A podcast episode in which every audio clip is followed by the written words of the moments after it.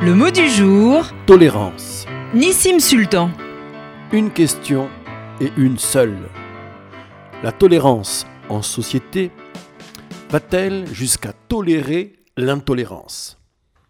Faut-il préférer la société tolérante de John Locke, faite de tolérance mutuelle, mais aussi d'exclusion de qui ne joue pas le jeu?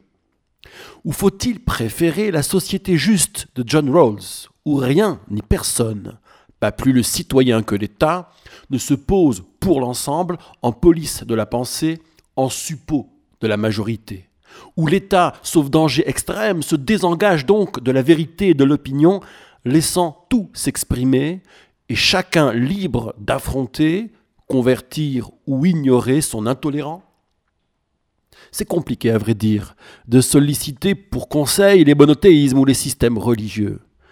Mauvais élève de l'histoire, si prompt à prôner l'amour entre ses membres reliés, leur prétention à dire le vrai absolu a rarement fait bon ménage avec la capacité de penser le sacré de l'autre. Et si, en reste, nous nous tournions vers Dieu lui-même? La Kabbale lourianique n'a-t-elle pas somptueusement posé le paradoxe de l'acte créateur? Dieu se rétracte, et dans l'espace primordial né de ce Tzimtzum, Dieu est là sans être là. Totalité et rétractation. De l'Adam primordial, l'espace à Adam le premier, cohabitent donc l'éternité et la finitude, le vrai et le faux, le bien et le mal, la présence et l'absence. L'homme concentre en lui ce paradoxe. Il peut choisir exprimer le libre arbitre de sa volonté, plaire ou déplaire, dire oui, dire non à Dieu, dire tout court. Et pourtant, Dieu est toujours là, souverain.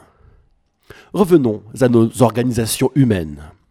Est-ce le lot des sociétés encore transcendantales, divines, dirait le maral de Prague, de pouvoir contenir, supporter la régulation paradoxale de la tolérance et de l'intolérance?